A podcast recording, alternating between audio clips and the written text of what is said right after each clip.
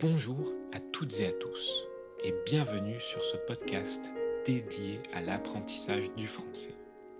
Je m'appelle Félix et dans ce podcast, je parle volontairement lentement et distinctement, c'est-à-dire en articulant, afin que la compréhension soit la plus facile possible. Vous avez aussi les sous-titres en français à disposition si cela vous aide à mieux comprendre. Et je vous conseille d'ailleurs d'écouter l'audio tout en lisant les sous-titres. C'est un bon exercice d'immersion. Alors, si vous aimez bien ce format, n'hésitez pas à soutenir la chaîne en vous abonnant, que ce soit sur YouTube ou sur les plateformes de streaming comme Spotify. Merci, bonne écoute et surtout bon courage dans cette aventure qu'est l'apprentissage d'une langue étrangère. Une des clés lorsqu'on commence à apprendre une langue, c'est le vocabulaire.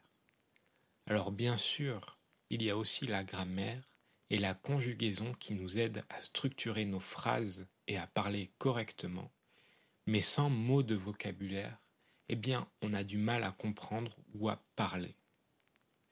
L'objectif est donc d'apprendre régulièrement des mots afin d'enrichir notre vocabulaire, c'est-à-dire augmenter le nombre de mots que l'on connaît. Il y a deux manières de travailler son vocabulaire.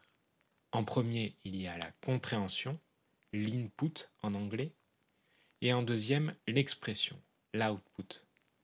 Je les mets volontairement dans cet ordre car c'est l'ordre d'apprentissage classique il est bien évidemment conseillé de comprendre la langue avant de la parler, de comprendre les mots de vocabulaire avant de les utiliser.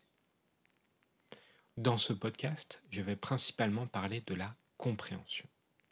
Mais alors, combien de mots de vocabulaire faut-il connaître pour avoir un niveau courant en français, un niveau fluent?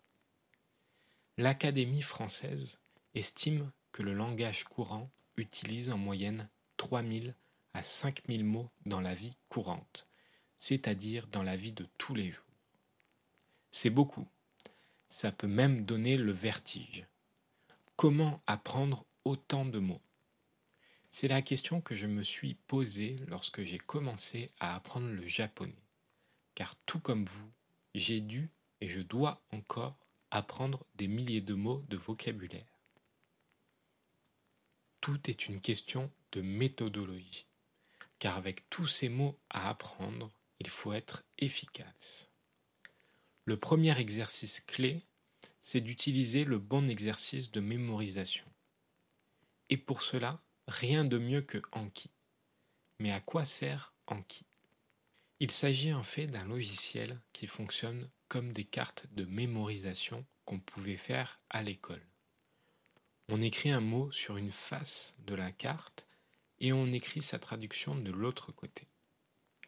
Quand on révise, quand on étudie, on regarde une face de la carte et on essaye de se souvenir de l'autre face.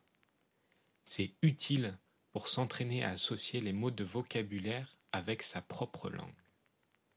Que ce soit de sa langue natale vers la langue que l'on apprend, ou inversement.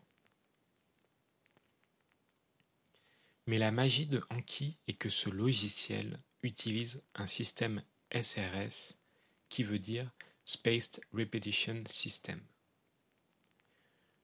Ce système organise notre travail de mémorisation pour le rendre plus efficace.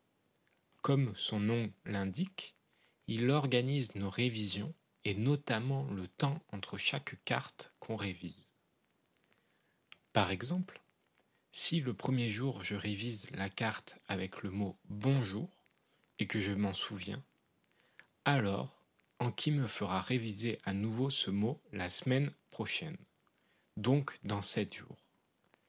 Au contraire, si je ne m'en souviens plus, il me fera réviser ce mot le lendemain. Moins je me rappelle du mot de vocabulaire, plus le temps entre chaque révision sera réduit, et inversement.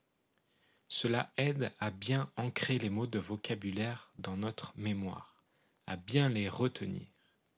Ancrer signifie fixer solidement, comme avec une encre qu'on utilise pour immobiliser les bateaux.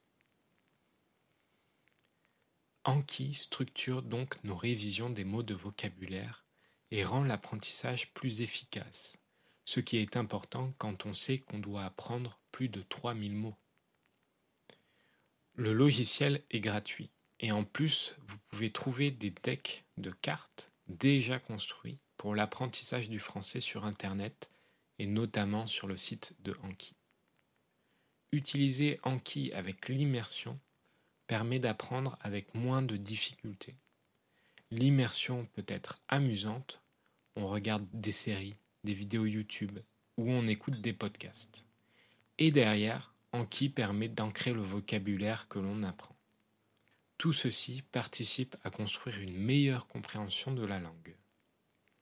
Une fois cette compréhension construite, l'input donc, on peut basculer sur l'expression, l'output, qui va nécessiter de l'entraînement pour se rappeler de tout ce qu'on a appris, car il est plus difficile de se rappeler d'un mot de vocabulaire plutôt que de le reconnaître en immersion.